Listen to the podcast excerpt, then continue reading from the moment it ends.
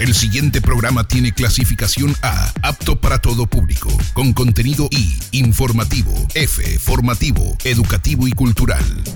Contextos y textos. Te informa. En tiempos de emergencia sanitaria. Saludos amigos oyentes, UTC Radio te informa. Según los datos oficiales, hasta este jueves 14 en el Ecuador se reportan 30.486 casos confirmados de COVID, 207 de ellos en Cotopaxi, 2.334 fallecidos con diagnóstico confirmado, 1.544 con sospechas de COVID.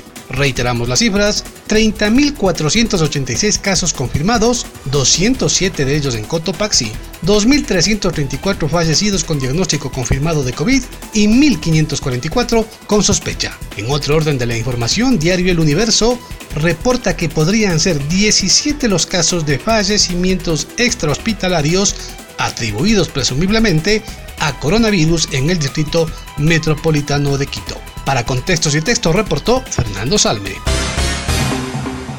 Y ahora, el detalle de la información más destacada registrada en el Ecuador. Saludos amigos oyentes, UTC Radio te informa. Corte Constitucional de Justicia emitió medidas cautelares a favor de las universidades. Este miércoles 13 de mayo del 2020, el Pleno de la Corte Constitucional emitió una medida cautelar momentánea a favor de Pablo Dávalos y otros representantes de las universidades y politécnicas públicas del país, según la cual el Ministerio de Economía y Finanzas no podrá reestructurar, recortar o modificar el presupuesto del segundo semestre asignado para la educación superior. La demanda se habría planteado debido a la reducción presupuestaria realizada por el Ministerio de Finanzas de aproximadamente 98 millones al sistema de educación superior del Ecuador. Esto, aun cuando el artículo 165 de la Constitución prohíbe disponer de recursos en materia de salud y educación, aún en estado de excepción por lo cual la Corte Constitucional dispone que las autoridades de economía y finanzas, así como las demás autoridades de la función ejecutiva que corresponda, suspendan y se abstengan de realizar modificaciones presupuestarias que puedan tener un impacto negativo en el presupuesto de las instituciones de educación superior. La resolución durará hasta que se dicte la correspondiente sentencia del caso. Información tomada de la página oficial de la Corte Constitucional del Ecuador. Seguimos informando. María Paula Romo respaldó a la Secretaría Anticorrupción y sostuvo que el CPC debe ser eliminado. La ministra de Gobierno, María Paula Romo, respaldó a la Secretaría Anticorrupción y señaló que no ha habido ninguna intención de interferir con la tarea de la Fiscal General del Estado. Sobre el pedido de eliminación del Consejo de Participación Ciudadana, sostuvo que es una casualidad, pero a título personal también piensa que este consejo debería desaparecer. Romo mencionó que en ningún momento se pretende una duplicidad de funciones Tampoco desconocer aquellas que le corresponden exclusivamente a la Fiscalía General del Estado, que es la titular de la acción penal. Dijo que Anticorrupción tiene 20 personas y se encarga de la elaboración política pública contra la corrupción. De ninguna manera interviene en el ámbito jurisdiccional. En cuanto a las declaraciones del Consejo de Participación Ciudadana, dijo que es una casualidad porque ella también cree que este consejo debería desaparecer, pues tiene 290 funcionarios, su deber es incentivar la transparencia y la participación, y no se ven muchos resultados al respecto en cuanto a participación ciudadana. Finalmente, pidió respeto a las funciones de la entidad. Información que circuló con Diario El Universo. Continuamos con la información. Los ecuatorianos que retornan al país pueden cumplir con el aislamiento en sus domicilios. El aislamiento preventivo obligatorio para los ecuatorianos y extranjeros residentes que están varados en el exterior y logran retornar al país tiene nuevas condiciones desde el pasado 12 de mayo. Esto debido a la actualización del protocolo emitido por el COE Nacional, mismo que afirmó existe una nueva etapa dentro de la emergencia sanitaria. Según la normativa actual, los menores de edad, las mujeres embarazadas, personas con discapacidad que retornen al país podrán cumplir la cuarentena en sus domicilios. Por su parte, las personas que llegaron antes del 12 de mayo y fueron llevadas a los sitios definidos por las autoridades podrán solicitar, al cumplir los siete días de aislamiento, que se les practique la prueba para COVID-19. Si el resultado es negativo, el Ministerio de Salud Pública autorizará el traslado del solicitante hacia su domicilio, en donde deberá cumplir el resto del aislamiento. También se realizará el monitoreo de su estado de salud por vía telefónica hasta que cumpla los 14 días. Información que circuló con Diario Expreso. Más información. Este jueves 14 de mayo se retomó la votación de la Ley de Finanzas Públicas tras haber sido suspendida el día de ayer. Esta mañana se retomó la sesión 668 del Pleno de la Asamblea Nacional que analiza el segundo debate de la Ley de Ordenamiento de las Finanzas Públicas. La sesión fue suspendida el día de ayer por el presidente de la Asamblea Nacional, César Litardo debido al pedido del presidente de la comisión que analizó la ley, Daniel Mendoza. Mendoza argumentó que la ley que consta en el informe de segunda instancia era una nueva ley, ya que se habría reformado el 80% del articulado. Además, dijo que las reformas se centraron en cinco ejes, entre los que están la autonomía de los gobiernos autónomos descentralizados, la seguridad social, entre otros. Para Mendoza,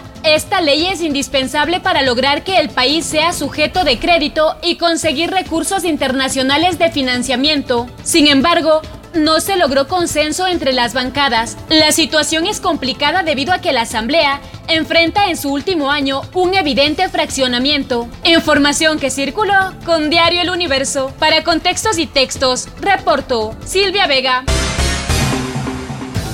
Saludos amigos oyentes, UTC Radio te informa en la Tacunga. Byron Cárdenas afirmó que la Tacunga necesita una reactivación urgente de la economía. La mañana del miércoles 13 de mayo del 2020, Byron Cárdenas, alcalde de la ciudad, aseguró que la ciudad requiere ser reactivada económicamente para evitar una crisis social mayor. Para esto, indicó que primero es necesario establecer protocolos de sanidad y seguridad, con el fin de precautelar la integridad de las personas. Habló del caso de las bloqueras, que son una de las mayores fuentes de economía de la ciudad, en donde recalcó que se deberá tomar medidas estrictas para no exponer tanto a los trabajadores como a los clientes y empresas que requieren de esos servicios. Por otra parte, indicó que entre las principales medidas obligatorias para pensar en un posible cambio de semáforo están mantener el distanciamiento social, el uso de mascarillas y el lavado permanente de manos. Cárdenas informó que en los próximos días tendrá un cronograma de actividades que permitirán reanudar la economía paulatinamente cuando se cambie el color del semáforo. Fuente, la ciudad de la Tacunga Online. Más información. Se declara desierto un proceso de compras en el IES de Ambato por irregularidades. Después de las denuncias públicas realizadas por Sebastián Núñez, periodista de Radio Caracol, por posibles irregularidades para la adquisición de pollos, carne, embutidos, mariscos, lácteos y huevos para el Hospital del IES, en Ambato, esta institución, a través de un comunicado, informó la decisión de declarar desierto este proceso de subasta inversa electrónica, por considerarlo inconveniente para los intereses nacionales e institucionales. En este mismo documento se dispone la reapertura del proceso. Este contrato superaba los 350 mil dólares y varios de los oferentes al verse afectados por ser relegados del concurso presentaron sus denuncias. Además, hay un informe de una funcionaria del IES en donde se evidencia manipulación de documentos para favorecer a determinados oferentes del concurso y de falsificación de firmas. Según Felipe Guevara, director provincial del IES, además de haber sido dado de baja el proceso por la mesa técnica de la institución, se ha realizado un pedido para que la Contraloría y el Servicio Nacional de Contratación Pública investiguen el hecho. Fuente La Hora Tunguragua. Reportó para Contextos y Textos Alejandra Cela. Saludos amigos oyentes. UTC Radio informa. En Salcedo, la empresa privada proveerá de Internet gratuito a diferentes unidades educativas del sector rural. Esta iniciativa fue gestionada por parte del director distrital de educación. Estos servicios están extendiendo su señal Wi-Fi a las plazas aledañas a las unidades educativas para que estudiantes puedan recibir, realizar y reenviar sus tareas educativas. Así se lo dio a conocer en las redes sociales. Mientras tanto, Freddy Nieto, coordinador zonal 3 de la Secretaría de Gestión de Riesgos y Informó que están trabajando en la identificación de los espacios que podrían ser utilizados como centros de atención temporal, aislamiento preventivo obligatorio y para personas de la calle.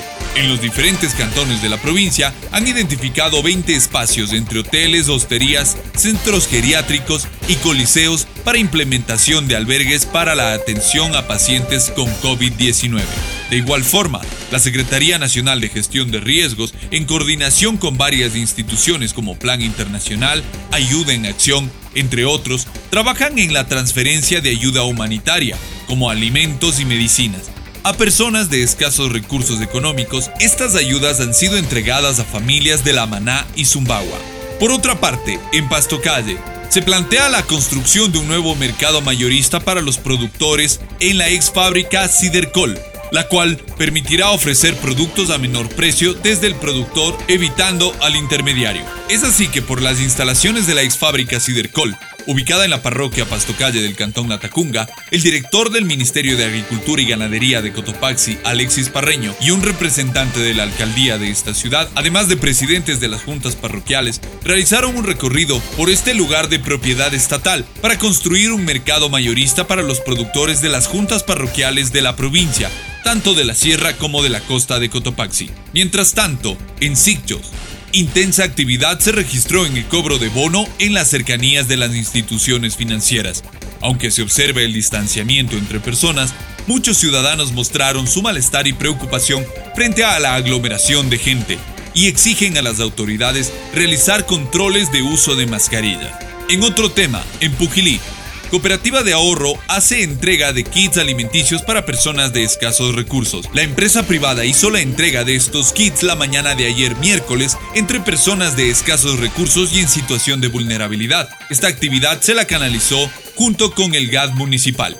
Para finalizar, la Universidad Técnica de Cotopaxi invita a los nuevos postulantes a realizar el proceso de segunda aceptación de cupo desde el 18 al 20 de mayo a las carreras de Administración de Empresas, Contabilidad y Auditoría, Gestión de la Información Gerencial, Gestión de Talento Humano, Hidráulica, Ingeniería Industrial, Mercadotecnia o Marketing, Pedagogía de los Idiomas Nacionales y Extranjeros, Sistemas de Información, Trabajo Social, y turismo. Este proceso se lo debe hacer en la página Ser Bachiller.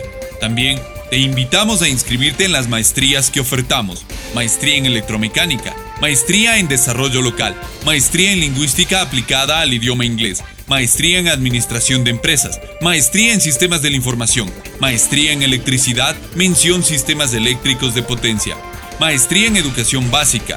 Este proceso lo puedes hacer desde este 5 de mayo en nuestra página web para más información, puedes contactarte con nosotros en nuestras redes sociales. Nos encuentras como Universidad Técnica de Cotopaxi en Facebook, Twitter e Instagram. Una vez más, de parte de todos quienes hacemos la Universidad Técnica de Cotopaxi, queremos transmitirles un mensaje optimista en estos momentos tan difíciles. También recordarles que debemos mantenernos unidos y por sobre todo que ante la adversidad, una actitud positiva siempre es la mejor respuesta. Al final, la vida vencerá. Para contextos y textos, reportó Marco Altamirano. La información del mundo. Lucía Valentín. Francia envía hoy de vuelta a la escuela a los alumnos de primaria de la región parisina, una pequeña minoría dadas las limitaciones sanitarias impuestas en las aulas para evitar la propagación del coronavirus. E incluso algunos alcaldes se han negado a reabrir las escuelas, como veremos en este noticiero. El acceso a la futura vacuna para el coronavirus tiene que ser universal. Es la respuesta de la Comisión Europea a las polémicas declaraciones del gigante farmacéutico Sanofi, que prometió un acceso prioritario a la vacuna a Estados Unidos por su apoyo financiero al estudio. Israel va a tener hoy un nuevo gobierno tras 18 meses de crisis política, tras elecciones, eh, tres elecciones legislativas sin ganador claro y unas larguísimas negociaciones entre el primer ministro Netanyahu y su rival Gantz, que culminaron en un acuerdo para formar un ejecutivo de coalición. En Estados Unidos se reabrieron hoy algunas de las playas más famosas de California, donde se podrá nadar, correr o hacer surf, pero no tomar el sol sobre la arena. California ha sido uno de los estados más afectados por la pandemia de coronavirus, por detrás de Nueva York. Precisamente en la Gran Manzana empiezan a preocupar los casos de niños gravemente enfermos de coronavirus, como nos cuenta nuestra corresponsal Silvina Stein-Pensel. El Departamento de Salud investiga 102 casos de menores que presentan una rara condición relacionada con el COVID-19. Se trata del síndrome inflamatorio multisistémico pediátrico, un cuadro que si no es detectado a tiempo puede ser fatal. El gobernador de Nueva York, Andrew Cuomo, se refirió a esta cuestión en términos personales. Como padre les puedo decir, esta es la peor pesadilla de todo padre. Pensábamos que a los chicos el virus no les afectaba tanto y ahora parece que sí. Esto es realmente perturbador. Por esto ya perdimos tres chicos en Nueva York, un niño de cinco, otro de siete y un adolescente de 18. La doctora Dina Peralta, directora de pediatría del Hospital Lenox Hill, enumera los síntomas. Son fiebres por más de cuatro días, dolor abdominal, síntomas gastrointestinales como náuseas y diarrea. Los pacientes presentan conjuntivitis, eh, sarpullido, erupciones en la piel. Lo más importante en estos niños y adolescentes que presentan estos tipos de síntomas es que sean evaluados por sus doctores. El número de casos aumenta diario y según Bill de Blasio, jefe de gobierno de la ciudad de Nueva York, hay aún más preguntas que respuestas.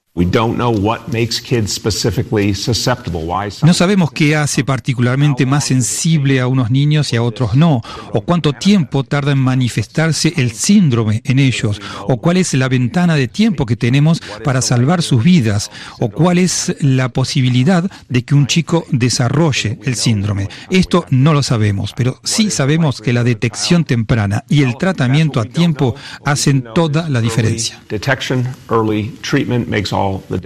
Para crear conciencia sobre este nuevo síndrome, la ciudad diseñará una campaña de comunicación. Aquí estamos. Hacemos contacto directo desde el corazón de Cotopaxi con el personaje de hoy. UTC Radio saluda al licenciado Joseco, que él es poblador de Galápagos y se encuentra, eh, podríamos decir, eh, retenido en Guayaquil. No pudo trasladarse hasta Galápagos, su lugar de residencia, y hacemos contacto con él para que nos cuente las últimas impresiones y qué es lo que sucede verdaderamente con los nativos de Galápagos que no pudieron regresar a su ciudad de origen, a su ciudad de destino. Licenciado, bienvenido, por favor. Cuéntenos cuál es la situación, porque usted está prácticamente retenido en una ciudad en la cual no reside. Eh, sí, eh, gracias Fernando. Eh, mire, el, el tema se está volviendo crítico eh, a pesar de que estos días, eh, estas casi semana y media han podido evacuar ya algunos compañeros residentes de, de las islas. Eh, pero obviamente en unos casos se está hablando más o menos de, de 1.600 personas y en otros casos se está hablando incluso de 3.000 personas, 3.000 galapagueños que están por acá. Eh, para algunos casos se ha vuelto crítico la situación, estaba para el Consejo de Gobierno y el, el COE provincial y cantonales, eh, se le volvió un problema realmente eh, crítico porque eh, diferentes amigos, compañeros, conocidos de las tres islas, obviamente se fueron quedando sin recursos económicos, algunos tenían previsto quedarse una semana, dos semanas, y mire que ya son prácticamente dos meses que, que ha pasado eh, y, todavía no pudieron ser evacuados.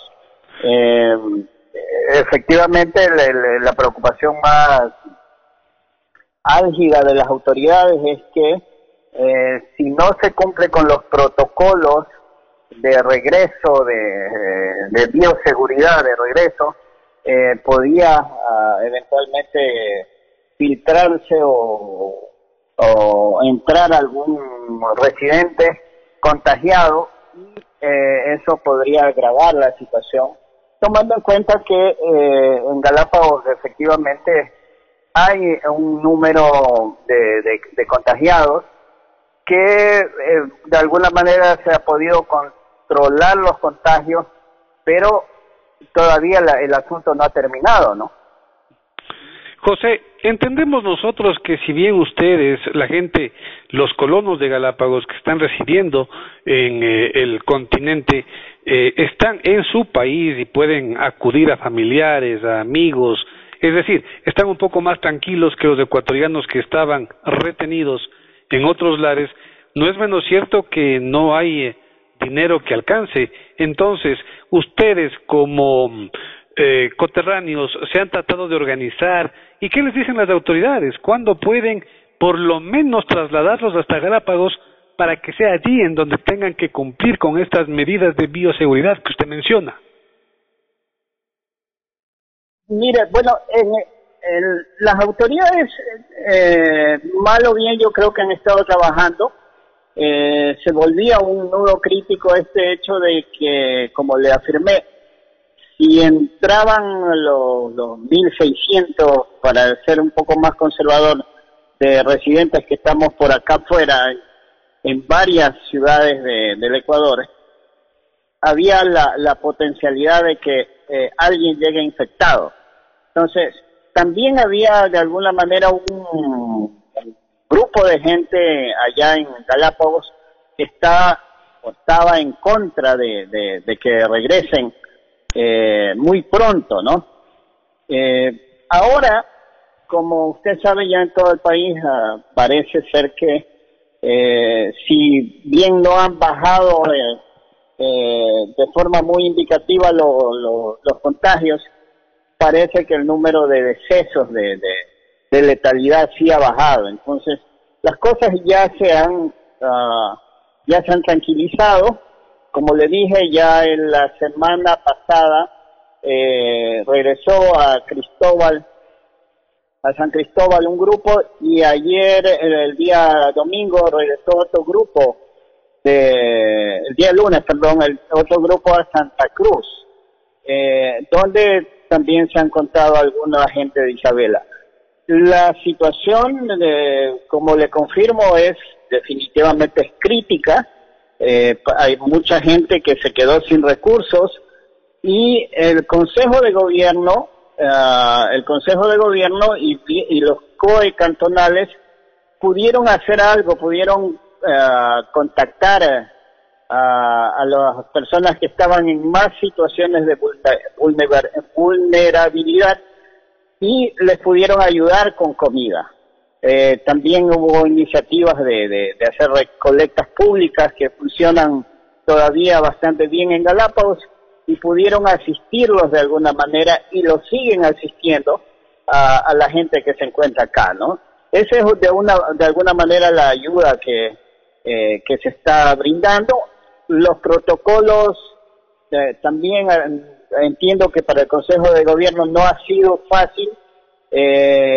Tienen que hacerse una prueba, uh, un PCR dos días antes de viajar para ver si salen positivos o negativos y obviamente los que salen negativos eh, pueden viajar. Eh, luego tienen que regresar a, a, Galápagos y allí hacer todavía una cuarentena de 14 días. Entonces todo esto, todo este trámite están cumpliendo los, los residentes que ya eh, volvieron tanto la semana pasada, tanto el día lunes. Perfecto, José. Ahora vamos un poco más allá, trasladémonos desde el continente a las Islas Galápagos, al archipiélago. ¿Qué es lo que les dicen sus familiares? ¿Qué es, qué es lo que les cuentan sus amigos? ¿Cómo está la situación allá? ¿Cómo está el abastecimiento?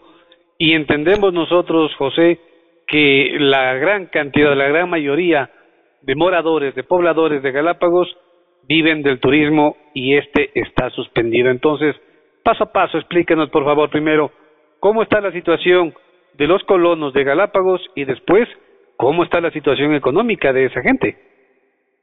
Eh, a ver, Fernando, en el, en el primer caso, o sea, la, situación eh, se volvió crítica porque se apagó toda la actividad económica del turismo en Galápagos. Eh, está en cero y obviamente toda la infraestructura eh, de turismo en Galápagos, eh, barcos, eh, agencias, hoteles, está totalmente paralizado y obviamente que eso comienza, a medida que pasan los días comienza a, verse las consecuencias.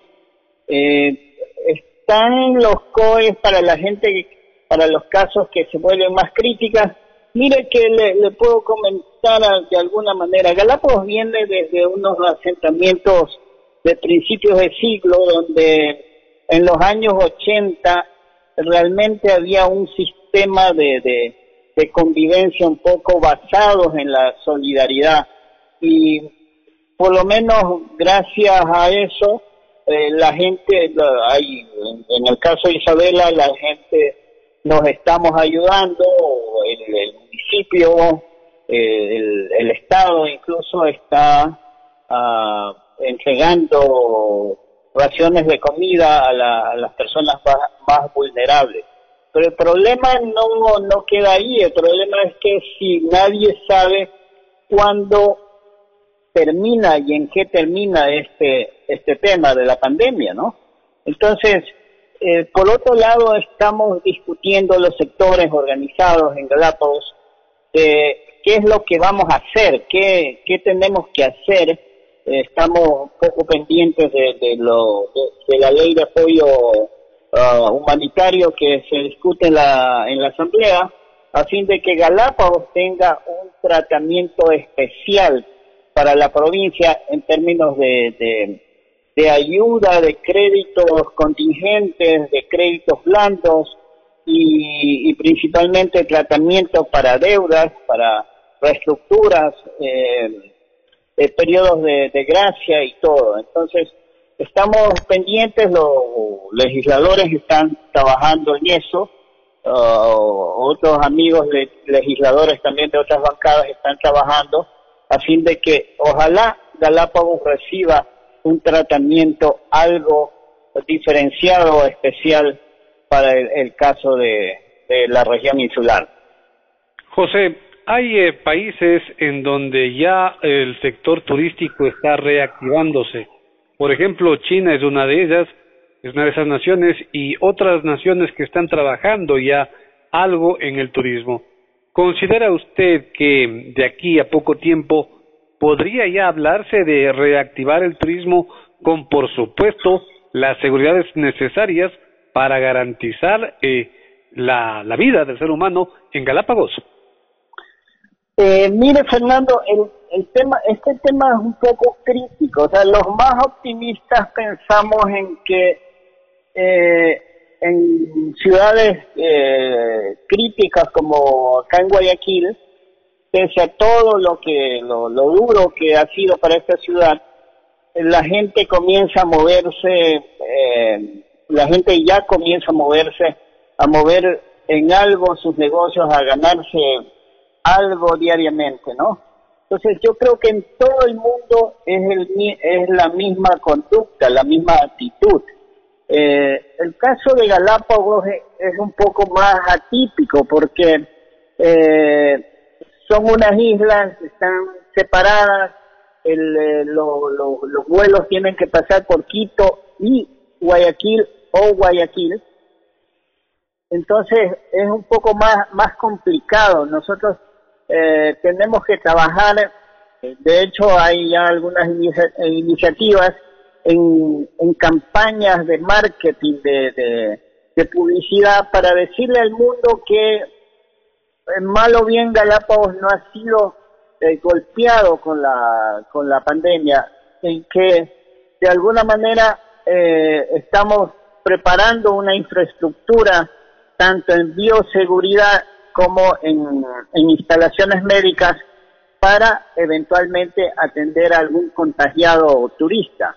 Pero bueno, todavía el, tema no está claro. Eh, siempre repito, yo creo que nadie nadie lo tiene claro, ni los científicos más calificados, ni los analistas más eh, más calificados, porque no sabemos eh, finalmente en qué va a terminar.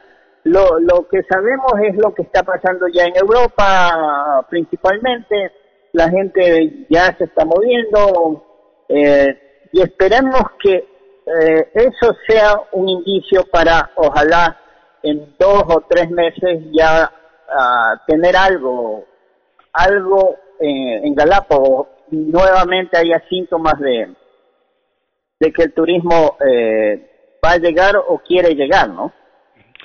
José, si como, como usted dice, en realidad nadie estaba preparado para esta, enfrentar este fenómeno y no sabemos cómo irá a terminar, siempre de las experiencias hay que tratar de sacar lo positivo. ¿Cuál sería la propuesta para renovar el criterio de turismo, a lo mejor, si es que es necesario, el criterio de cuidado, de protección, tanto al ser humano, tanto al turista, cuanto al residente de Galápagos? A lo mejor se puede sacar algún provecho de este fenómeno. Eh, eh, claro que sí, Fernando. Mire, eh, en Galápagos nos estamos constituyendo ahí como organizaciones de las tres islas y, las autoridades locales en una suerte de, colectivo de emergencia insular, donde precisamente estamos proponiendo esto, o sea, de yo creo que este momento es una coyuntura para discutir sobre la reconfiguración del modelo turístico en Galápagos, de tal manera que el, modelo de base local ah, pueda fortalecerse con ayuda del modelo empresarial de crucero, que son los que mayormente, mayor presencia tienen en Galápagos, por un lado. Por otro lado, estamos eh, incluso poniendo aunque podría ser una quimera, pero eh, declarar, eh, no sé, el próximo año, en, los siguientes años, una, una suerte de, de, de, apagar la actividad por, un, por una semana de forma simbólica para decirle al mundo o para contribuir en este tema de, de, de aminorar el calentamiento global en, en, el planeta, ¿no? Entonces estamos levantando estas iniciativas, ojalá podamos seguir adelante, estamos trabajando con, con sectores de organizados, de, los sectores productivos organizados en Galápagos sobre estas iniciativas. José Coque, residente de Galápagos, aquí en UTESA Radio. Hasta aquí la emisión especial de Contextos y Textos en tiempos de emergencia sanitaria.